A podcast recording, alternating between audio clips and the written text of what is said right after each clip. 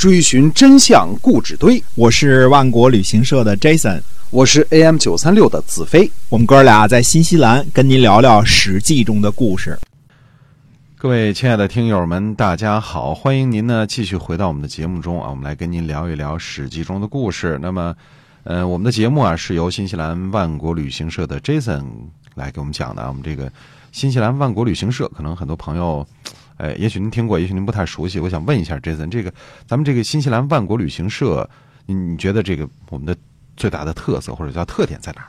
嗯，主要的就是我觉得，嗯，我们餐比较注重啊，吃得好，中餐西餐嗯混合啊，在全世界的旅游团当中，我们算是很不错的啊嗯，包括嗯中国人的、洋人的都一样，就是啊中中餐西餐都是都是很棒的哈。对哎，那么这个是最大的特点。那么、嗯吃得呃好，这个很重要。哎，对嗯，吃得好，住得好，玩得好，而且我们不进行这个购物啊，不是给您拉到枪店去去这个什么，嗯，我们是真正的这个纯粹做旅游，纯粹做旅游，纯粹让您就说有一个愉快享受的这样的一个旅途。对，纯粹做旅游，纯粹讲历史。是，哎，所以我们今天呢，继续跟您讲历史。上上上一集呢，我们讲了这个春秋五霸，是吧？哎，哎对的嗯，嗯，今天继续，嗯，哎，我们这个有的时候这个说呢，说节目它没有这个图啊，它这嗯不好的一点儿啊，这个嗯所以把这个地理位置呢，大约的跟大家这个。嗯，说一下啊，哎否则的是这个大家有的时候可能这个对这个方位呢，可能未必这个这个掌握的特别的哎周详啊。对对对，哎，那么说先得说东周，东周朝廷嘛，对吧？嗯这个大约呢就是沿着黄河南岸洛阳附近的一段狭长的地段。嗯一旦我们说起来这个成周或者是王城啊，这都是指的洛阳的这个洛邑啊，洛邑城啊。那么晋国呢？晋国是山西和河北的呃大部啊，嗯或者是我们叫做什么呀？这个怎么说呢？是太行山、太行太行山山脉这个附近的，就是在黄河古代的雨河啊，哎，古代的雨河以西这一部分的河北地区嗯。啊。那么还有呢，还有陕陕西的一部分啊，这个特别是靠近黄河的这一部分，还有河南的一部分，嗯。特别是三门峡啊这这部分，原来西沟国的这一部分啊，嗯。还有呢，这个呃，可能还有这个陕北一部分啊，嗯就是河西和河南也有。那么河南呢，还有呃温县呢这些一部分啊。嗯那么秦国的位置呢，呃，秦国呢，秦穆公的时候，秦国呢比较大一些嗯啊。曾经有一些个这个呃黄河以西的这些个土地呢，也也也归属于秦穆公嘛。嗯那么河西地嘛，对吧？河西列成五，以前哎讲过这个问题啊。嗯那么，呃，其他的呢，这个在春秋时期呢，基本上是龟缩在这个呃渭河谷地这一部分啊。那么，郑国，郑国呢是河南的大国啊，稍微偏西一点儿啊，偏西呃偏北一点儿。对，嗯，那么呃，但是呢，它有可能呃在南边呢，甚至占有湖北的某一部分。嗯啊，这个是春秋时期的位置。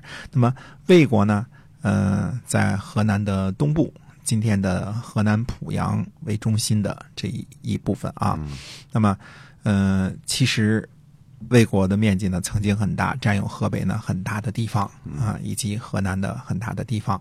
那么，嗯、我们说，嗯、就算今天的河南濮阳虽然是在今天的黄河以北了，但是曾经是黄河以南，所以它是算作河南的啊。它夹在这个晋国和齐国之间的一个大国。嗯宋国呢，呃，这是原来殷商的南南半部分这边啊，是河南的东南部分，呃，商丘为中心的啊。嗯那么，呃，还有安徽的北部，实际上是淮北的北部啊、还不是说安徽的北部啊，是淮北的北部。那么还有一部分江苏啊、的一部分。那么，呃，鲁国呢是山东南部的这个地方啊，大约是泰山以南。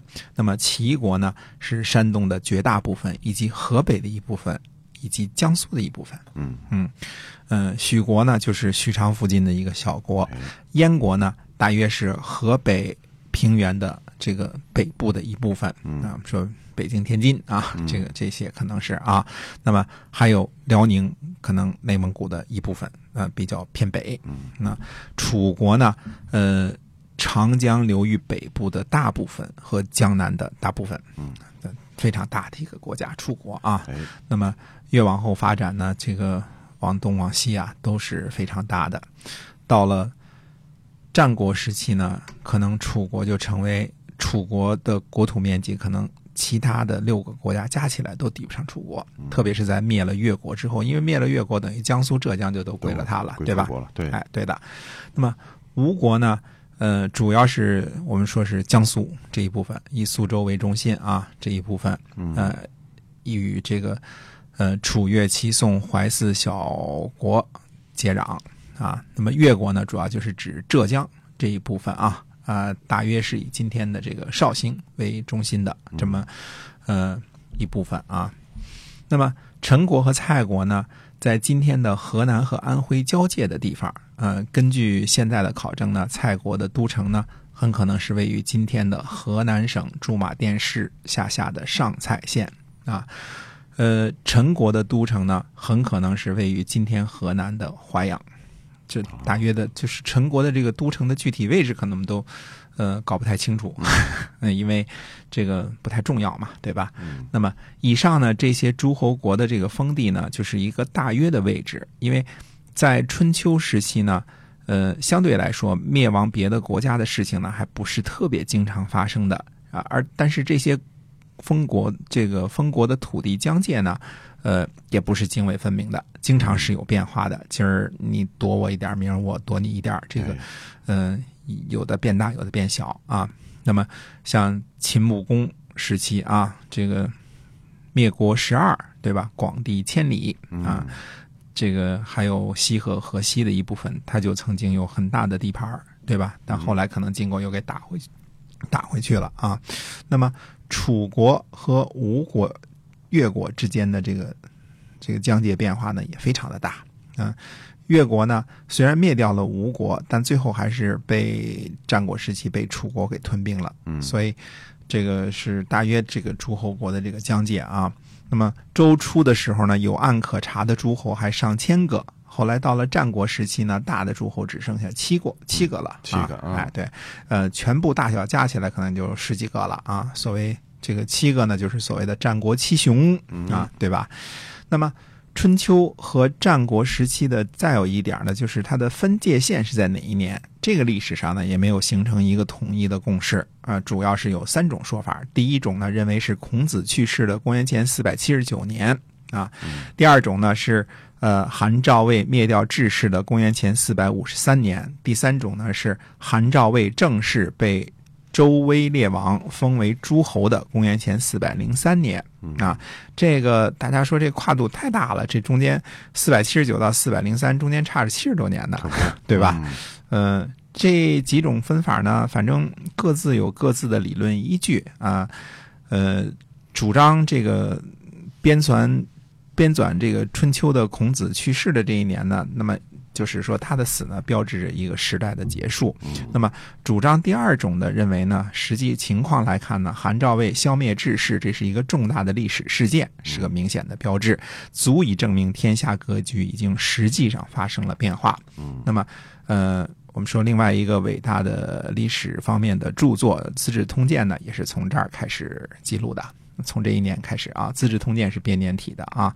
那么，主张第三种的认为呢，只有通过周天子册封韩赵魏诸侯这个这个事情呢，才能标志着王权衰落，新的诸侯兴起啊。对于这种笔墨官司呢，我们嗯、不太感兴趣啊。这个嗯、怎么说？公说公有理，婆说婆有理，反正就是公元前四百七十九年到公元前四百零三年之间啊。哎，那么，这个从王朝的角度来说呢，呃，春秋和战国都同属于一个王朝——东周王朝，对吧？因为天命没改嘛，对吧？嗯，中间的变化呢是渐变，而不是巨变，没有一个统一的标志性的事件足以说服说这个就是历史上的一个界碑，对吧？嗯，那么东欧啊，巨变。哎哎，它不属于西周，那时候被灭了啊。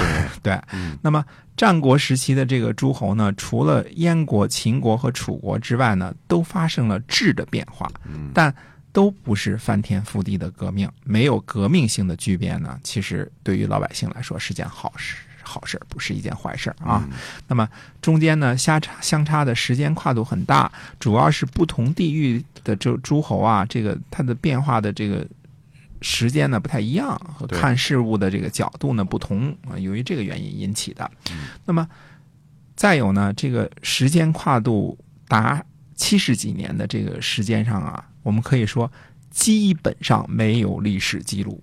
嗯嗯，就是和这个平王东迁到这个公元前这个呃，就是公元前七百七百七十一年平王东迁啊，这七百七十年平王东迁到这个呃鲁隐公执政元年的公元前七百二十二年这个期间的情形呢，很像啊。嗯历史呢又在这段时间呢基本上开了个天窗，我们只能呢这个支鳞片爪的这个在历史记录当中呢寻求一些这几十年的踪迹。那么，呃，非常的遗憾啊，这个遗憾的同时呢，又回头我们会感谢孔夫子对于春秋的编纂，这个丰功伟业，以及他的弟子做的这个《左传》啊，呃，不敢想象，如果当时孔夫子没有这样的远见卓识，没有这样的能力，或者他的门人弟子没有把历史当做一个极端严肃的课题，嗯、从而好手穷经的去写作这个《左传》，那么。这个对于我们中华民族的这个发展脉络呢，还真是就就没了，对吧？还真是，嗯哎，所以说千古文章千古事啊，嗯嗯，管一千年没问题啊，是是啊。嗯那么，呃，战国政治和春秋政治的最大的这个不同呢，这个有一点儿特别明显的，就是说弑君篡权、篡权之类的事情呢，基本上就没发生过了。嗯，在战国时期战国时期哎嗯。呃，七国的这个统治家族呢，都牢记着春秋时期正在家门啊，这个权臣搞和平演变的这个教训，嗯。时时刻刻呢都把权力牢牢掌握在自己手里，再也不找代理人了，对，不轻易的这个把大权交给这个总经理了，嗯，对吧？还是董事长自己主事儿啊。没错，这个是春秋政治和战国政治最大的不同。嗯，当然，呃，有惯例就有特例啊。特例的存在呢，也正好证明了惯例的成立啊。那么说，在战国时期呢，有一个呃燕国的子之之乱，这个还是短暂的演出了一出这个呃让权和颠覆的这个闹剧啊。嗯呃，不过呢，这个闹剧呢，在整个战国时期呢，这个时间很短，而且几乎是唯一的一个特例了啊。那么，呃，剩下的所谓的这个这个这个弑君呐、都是在这个，嗯，父子兄弟之间啊哎，这个这个整个改姓的这种情况没有了。对啊。好了，那我们这个前几期呢，主要是总结一下这个春秋时期的这些事儿啊，闲篇儿算是扯完了。那么，呃，下面要用六期的节目和大家分享春秋战国之交的最大的重头戏，也就是韩赵魏灭智氏，或者称作三家分晋。嗯，对，从那以后就是正式表示这这个，呃，春秋呢结束结束了然后哎进入了正式进入战国的时期哈。对，嗯这是当时呢算作最主要的一个呃标志性的历史事件了。哎，这战国出现了七雄啊。哎，好，那我们今天啊，这个史记中的故事呢，先跟大家分享到这儿，是由新西兰万国旅行社的 Jason 为您讲的。我们在下期节目再会。再会。